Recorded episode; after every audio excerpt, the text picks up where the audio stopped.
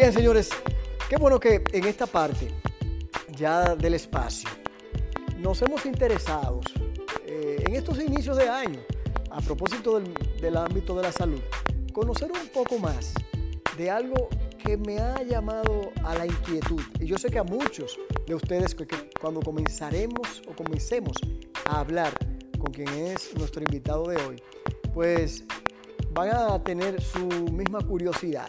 Y qué bueno, porque así también se destapa una, una especie de caja de Pandora, no por el lado malo o por el lado negativo, sino todo lo contrario, para el conocimiento y la educación respecto al tema.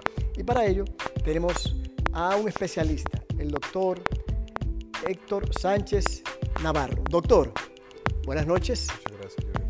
Qué bueno que haya aceptado nuestra invitación, porque yo sé, a veces eso es un cliché de su tiempo muy ocupado, pero en el caso suyo yo sé que es real. Pero con gusto. Lo primero, doctor, es, ¿por qué estudió medicina?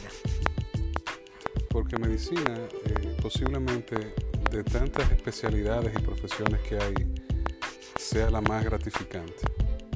Devolver la salud a un paciente que acude a ti, que te deposita la confianza eh, y cuando el resultado es el esperado, es una, una situación muy gratificante a uno como individuo y como profesional. Todo el que estudia medicina lo hace por vocación. Hay gente que dice que medicina, ser médico es como ser un sacerdote. Entonces, eh, en este sentido, uno asume esta, esta, esta profesión con mucho cariño. ¿Te estás consciente que muchas veces, y no lo voy a poner en un compromiso fuerte, ¿Sí? pero hay quienes a veces se desvirtúan y, y- y quizás por eso mucha gente a veces la medicina no la ve con ese sacerdocio y a veces con esa entrega y uno a veces ve poca sensibilidad. Eh. ¿Está consciente de que eso también es así? Eso se ve a todo, en, en todas las profesiones y, y todo tiene que ver eh, con los valores que te inculcan desde la casa. Muy Yo bien. creo que el que quiere ser médico no, no debe pensar en, en- en la remuneración económica precoz. Está bien, muy bien. Doctor, ¿por qué razón usted asume la especialidad que tiene y cuál es esa? Yo soy cirujano, cirujano general, eh, luego hice cirugía digestiva y cirugía bariátrica. Sí. con entrenamiento en cirugía de mínimo acceso, laparoscópica y lo que, lo que hoy conocemos ya que está en Santiago en el HOME, cirugía robótica. Cirugía robótica es la evolución natural de la, de la cirugía laparoscópica o de acceso mínimo. Eh, ¿Y por qué hice cirugía? Eh, porque el cirujano es un clínico que tiene capacidad de poder operar. Entonces te da a ti una capacidad de rango de acción y de prestar servicio mucho más amplia. Dicen que el cirujano que más sabe es el cirujano que sabe cuando no tiene que operar. Cuando no tiene que operar. Exactamente, para eso tú tienes que ser un buen clínico. ¿no? Está buena. Sí, claro. Entonces, ¿la cirugía robótica qué es? Eh, es ya una, una herramienta tecnológica del- que inició en el 1997 y que actualmente ya hay 4.900 y pico de robots a nivel mundial. Pues es- eso, eso, es- Sí, eso es ahorita. Patentizado eh, por Estados Unidos, es una empresa californiana con su sede, eh, valga la redundancia, en California y con su sede fiscal en Irlanda y se llama Intuitive Surgical y el, el dispositivo, el equipo se llama Da Vinci y nosotros hace cuatro meses lo cambiamos por el último nivel global que es el XI, el XI.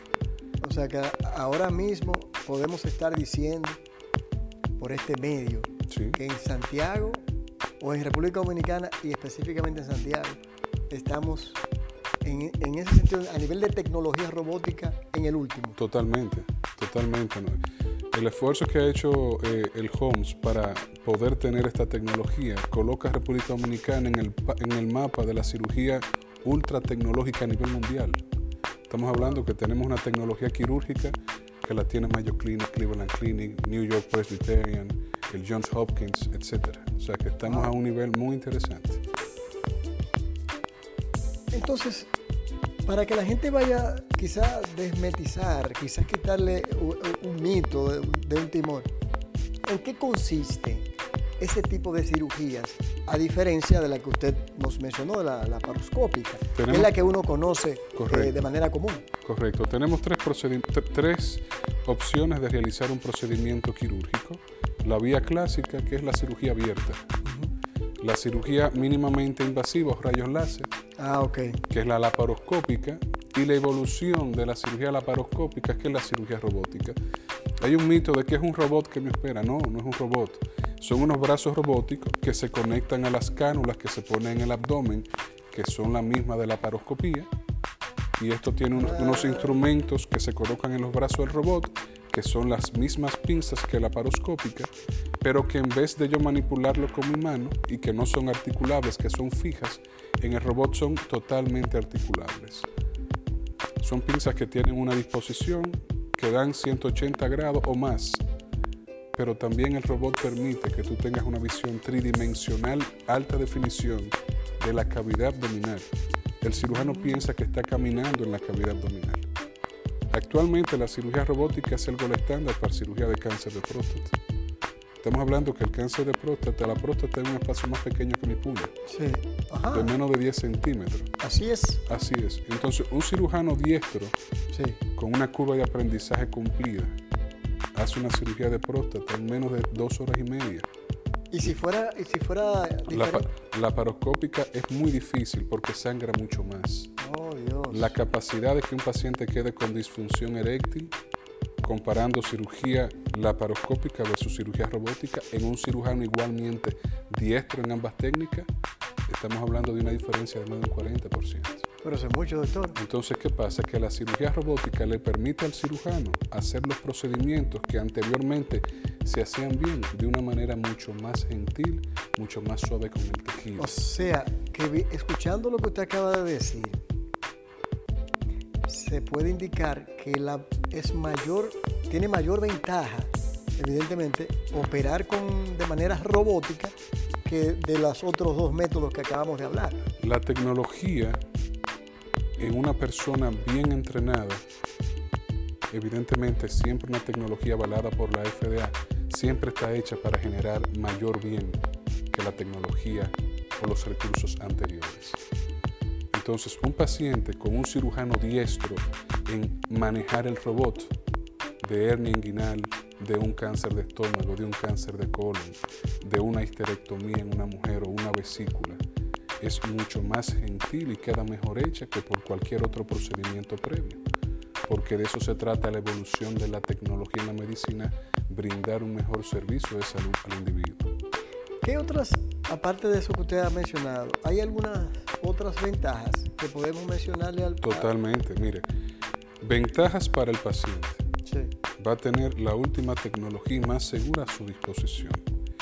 El cirujano va a operar con una visión inigualable, tridimensional, alta definición. Los instrumentos son totalmente articulables. Y sobre todo un dato muy importante que nadie o muy poca gente toma en cuenta. Y es que el cirujano opera descansado.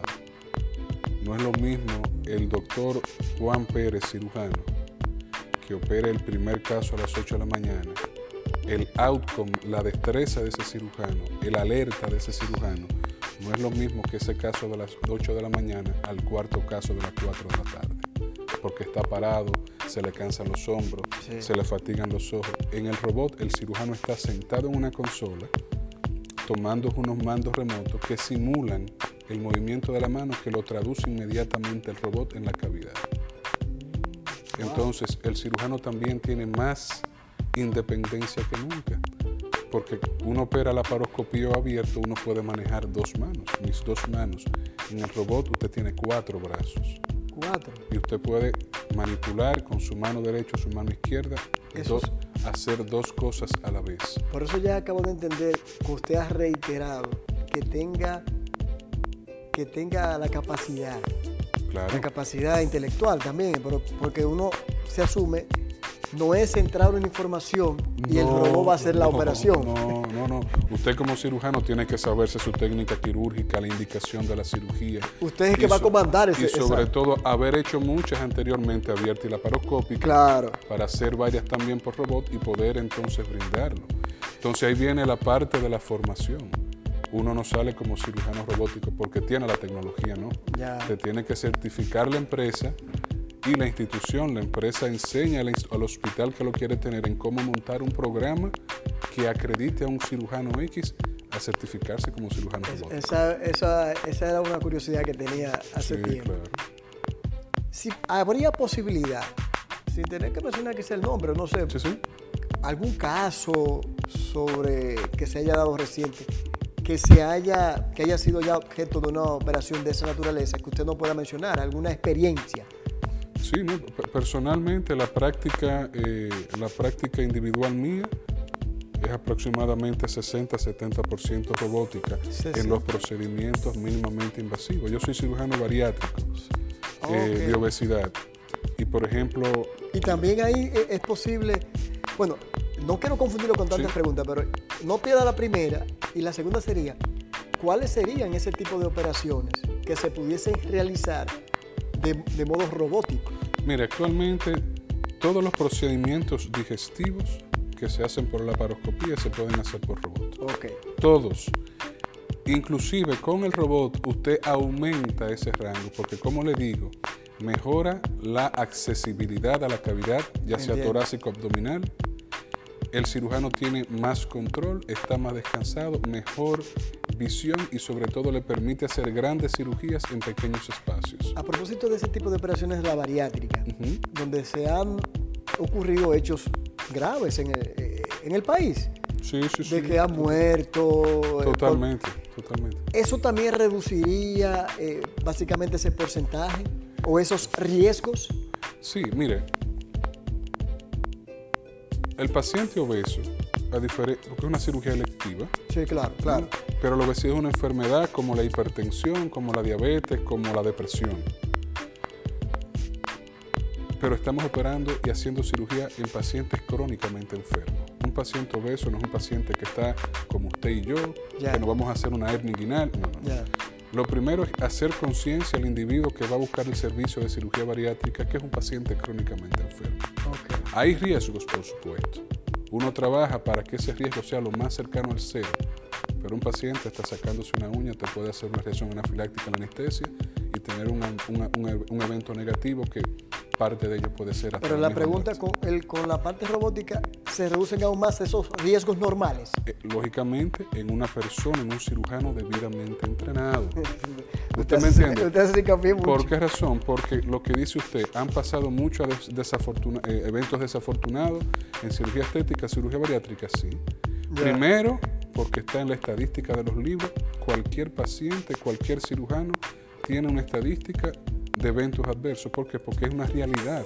El paciente tiene que entender que, que el, la- el resultado va a ser o positivo o negativo nosotros no hacemos magia. Y segundo es que hay mucha gente haciendo estos procedimientos sin tener el debido entrenamiento y sin pertenecer a la Sociedad Científica de Cirugía Bariátrica de la República Dominicana. Comprendo. Entonces, ¿qué, qué hace falta? Hace falta vigilar y controlar.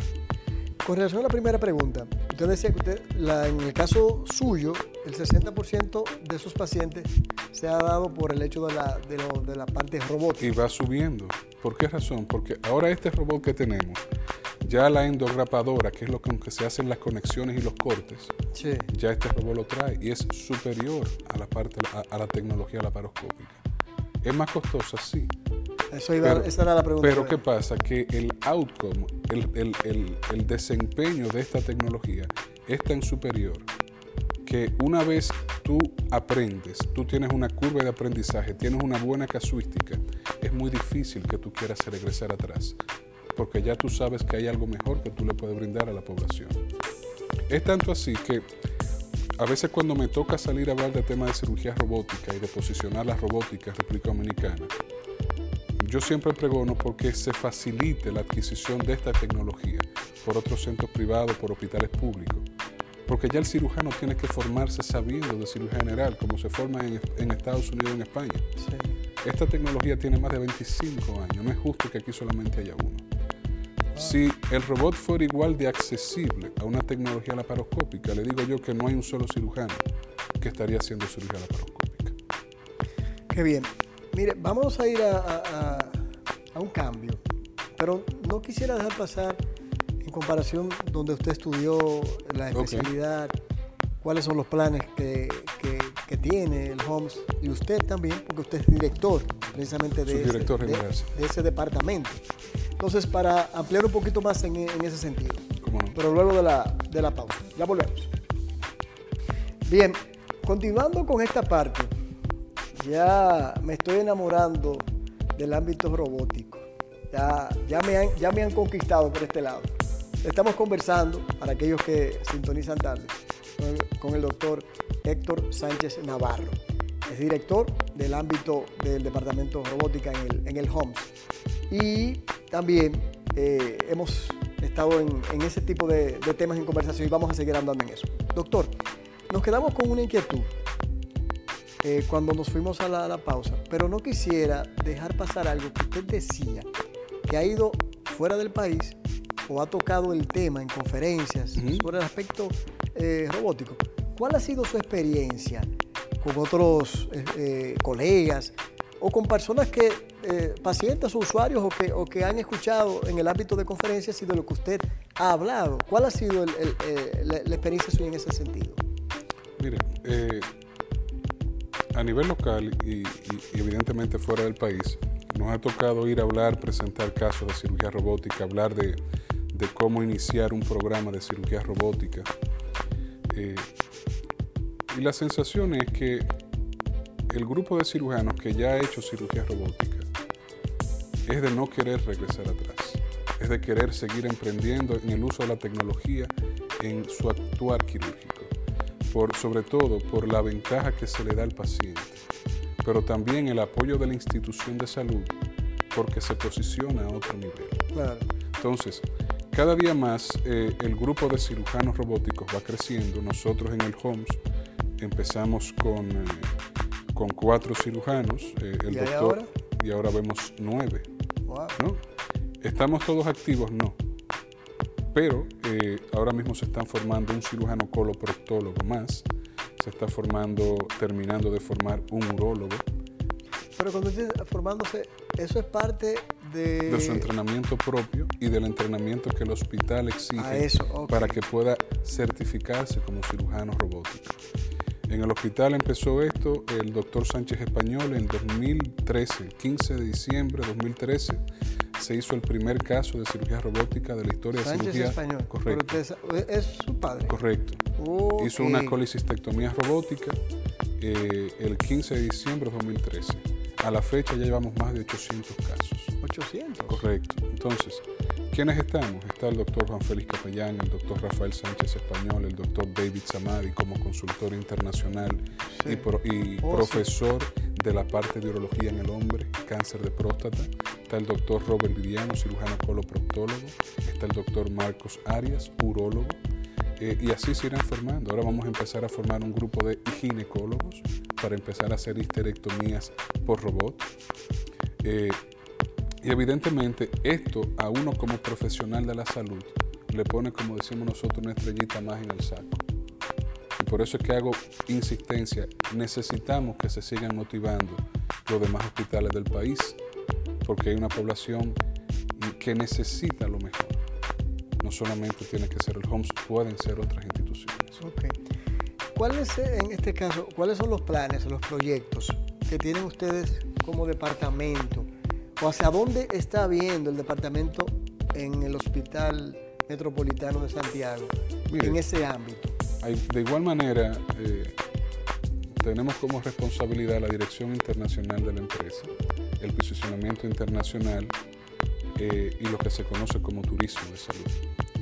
Ahora, eh, el 30 de marzo de este año, cumplimos 15 años de aperturado y de, inaugurado del HOMS. Ah, del Homes. Correcto. Sí, Eh, yo pensaba que era más. No, 15 años. En 15 años hemos logrado todo esto que hemos estado hablando, correcto. Sí, bueno, es que tuvo un tiempo ya que todos recordamos. Exacto, que se detuvo en el 2003, se reinició en el 2006 y te- se, se inauguró en el 2008. Entonces, ahora mismo, eh, nuestra principal iniciativa y parte importantísima de la estrategia de crecimiento del hospital es el turismo de salud. Hay una asociación de turismo de salud dominicana, ADTS, fundada hace cerca de 10 años, del cual el hospital es socio fundador. Esta asociación viene respaldada por el Ministerio de Turismo y está presidida por el doctor Alejandro Cambiaso de Santo Domingo. Ya. Entonces, recientemente el hospital fue acreditado internacionalmente por Canada Accreditation como un hospital acreditado internacionalmente para recibir pacientes turísticos de salud. Único hospital general del país acreditado internacionalmente. El único. El único. ¿Y qué pasa? Esto habla muy serio de hacia dónde vamos nosotros. El Departamento de Cirugía Robótica, dentro de todos estos servicios que están vistos para posicionamiento internacional del hospital, yo diría que es la punta de la lanza. ¿Por qué razón? Porque, primero, somos el único en el país. Tenemos cerca de nueve años haciendo cirugía robótica, ya hay un know-how y una casuística que está ahí, con una tasa de mortalidad cero, con una tasa de complicaciones mínima. Entonces, es una tarjeta de presentación para salir a buscar pacientes de turismo de salud. Entonces, ¿cuál es la estrategia de nosotros? Aumentar la población de cirujanos robóticos, que estamos en eso. Yo personalmente, aunque no sea, por ejemplo, urólogo, participo con el cirujano urológico que está terminando de formarse, ayudándolo con la tecnología, orientándolo, dándole apoyo y en, unos cuantos casos aprendiendo de ellos también.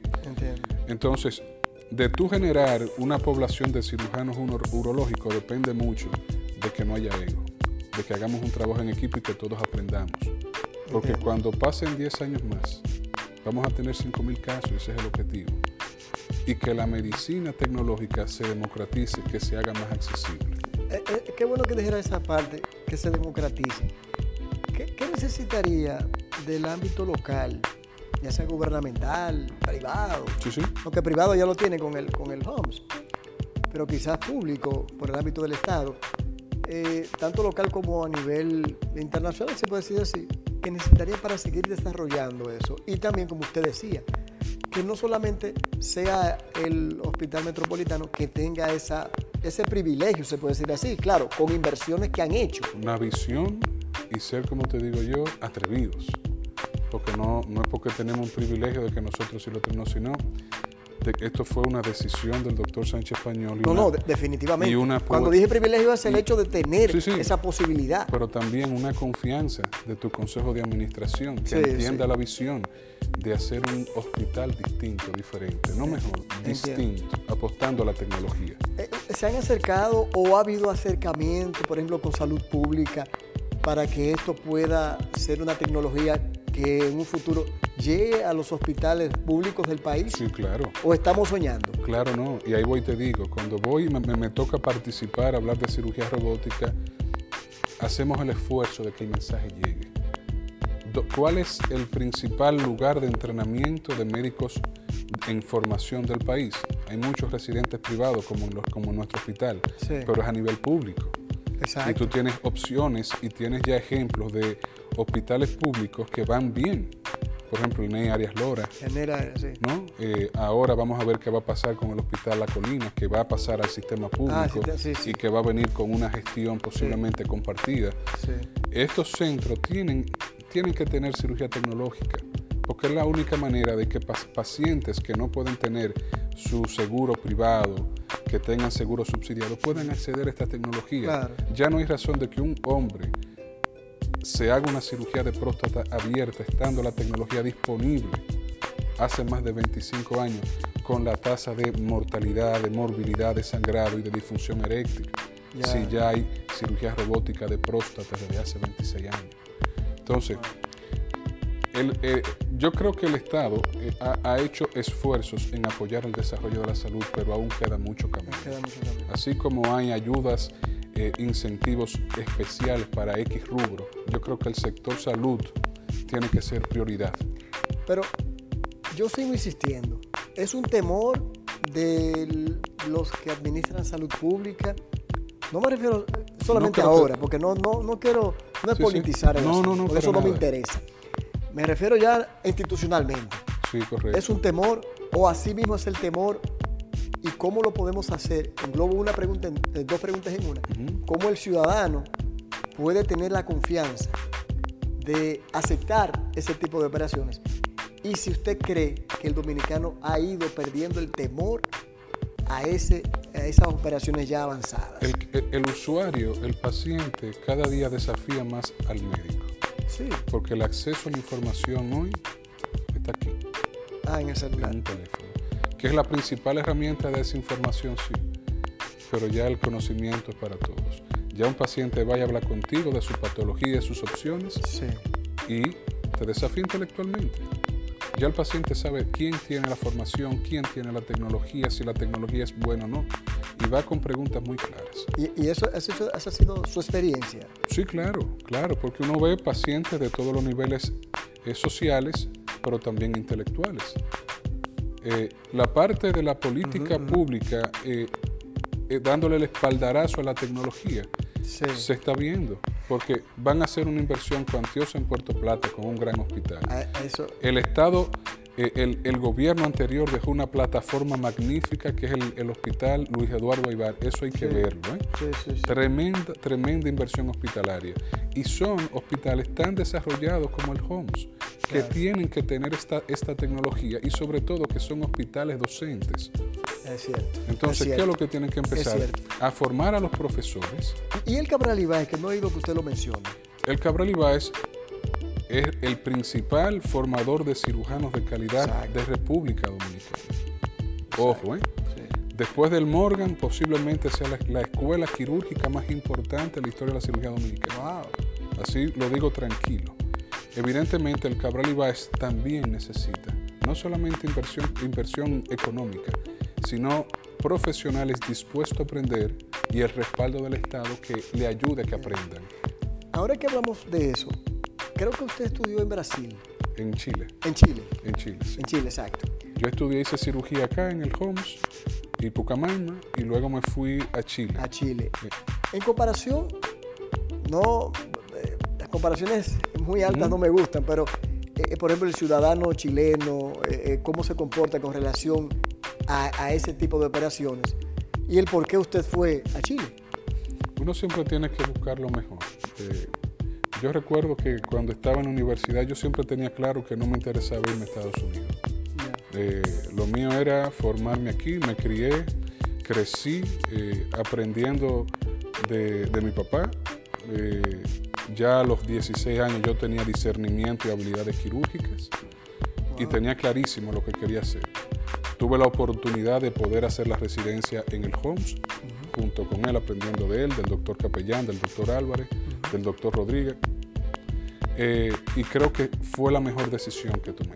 Evidentemente, cuando tú te formas ya como cirujano, Ujú. 27, 28 años, uno sale a buscar lo mejor que uno puede hacer. Yo quería hacer cirugía mínimamente invasiva y faltaba ese, ese, Ese toque. ese toque. Bueno, vamos a hacer cirugía bariátrica y digestiva. Y coincidió que hacía un año y medio, dos años, habíamos adquirido el robot. Ah, ya. Entonces ubicamos dónde estaba el mejor cirujano, la mejor escuela de cirugía bariátrica en Latinoamérica En Chile. y que también hiciera robótica. Y ahí paramos nosotros en Chile. Wow. Ahí tuve yo el honor de, de- de pasarme casi dos años con el doctor James Hamilton, una autoridad mundial de cirugía bariátrica y robótica. Mundial. Eh, y creo que han sido de, de- de los dos años de mi formación posiblemente más apasionados. ¿Y, y el chileno acepta eh, como Pero por supuesto, no, es que la sociedad chilena, independientemente de la, de la revolución social que, que hubo estos últimos tres años en Chile, Sí. Eh, es una sociedad que nos lleva varios años en, desarrollo. No, eso, en eso no- desarrollo. eso no lo tiene que decir. Entonces en Chile hay cuatro o cinco robots. Ya la gente está acostumbrada a esto. Tiene que haber más de 30 cirujanos bariátricos robóticos. O sea, otro nivel de desarrollo. Y hacia allá es que yo quiero. Por eso es que a veces hago estos comentarios. Porque yo sé que nosotros tenemos el potencial. Perfecto. Doctor, ya usted ha mencionado varias veces a su papá, Correcto. que es un médico reconocido en el país y en Latinoamérica. Y también por su, su- forma, su humanidad. ¿Quién, vuelve a repetirme quién es y su madre también? Sí, sí, mis padres son, gracias a Dios, médicos. Eh, mi madre es Brígida Navarro, gastroenteróloga. Eh, mi papá se llama Rafael Sánchez Español, que es cirujano también. Bueno, pues entonces la medicina usted- no fue porque usted le elige, es que usted lo lleva en la sangre. por difusión. Me pegó.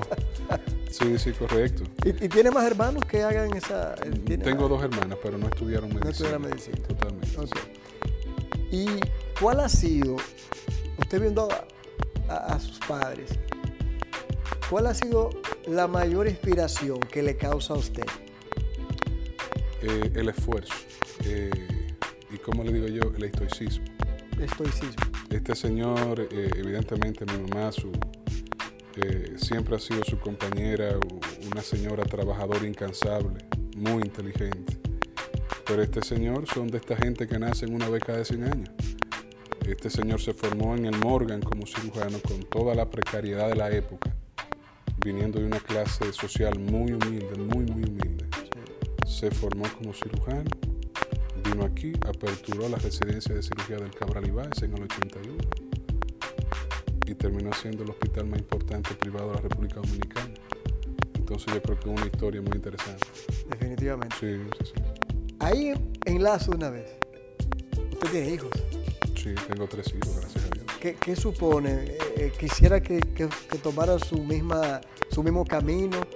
¿Qué, espera, qué, usted espera de, su trabajo que puedan llegar a ellos? No solamente desde el ámbito de la medicina. ¿Por cuál sería el mejor mensaje que usted le quiere enviar diariamente a sus hijos? A los hijos hay, que dejar que ellos se definan. Uno tiene que ser como la columna para cuando necesitan agarrarse cuando le pasa la brisa. Eh, quisiera yo que un hijo mío sea, sea lo que yo haga, porque uno, uno se ve y se proyecta en sus hijos, pero hay que respetar que haya, ellos hagan lo que le apasiona. Evidentemente, eh, el consejo que yo le doy a mis hijos es el mismo consejo que me dieron mis padres a mí. Haz lo que te apasiona. Y eso hemos hecho. Qué bien. Sí, qué bien. sí, sí. ¿Y su esposa? Mi esposa está terminando la carrera de medicina. Ah, ah, bueno. es que ustedes entre medicina. Está bien. Doctor, finalmente, por este momento, Sí, que ya habrá otra ocasión en que podamos conversar en otro ámbito, está bien. ¿cuál es su principal sueño? Mi principal sueño es que, y todo termina en lo que uno puede dar en comparación al otro. Y es que evidentemente no solamente uno como médico, sino cada, cada actor de la sociedad aprenda a ser justo. Porque cuando hay justicia hay equidad. En el, en- a, nivel, a nivel de salud, si tenemos equidad, se traduce en que toda la capacidad que yo como médico tecnológico tengo pueda llegar a todo el mundo. Y por eso hablo siempre de la democratización de la tecnología, que no puede llegar si no hay un respaldo estatal. Comprendo. ¿Mm? Doctor, muchas gracias. Con mucho gusto, hermano. Me place. Señores, operación robótica. Hacia allá vamos. Vamos a la pausa.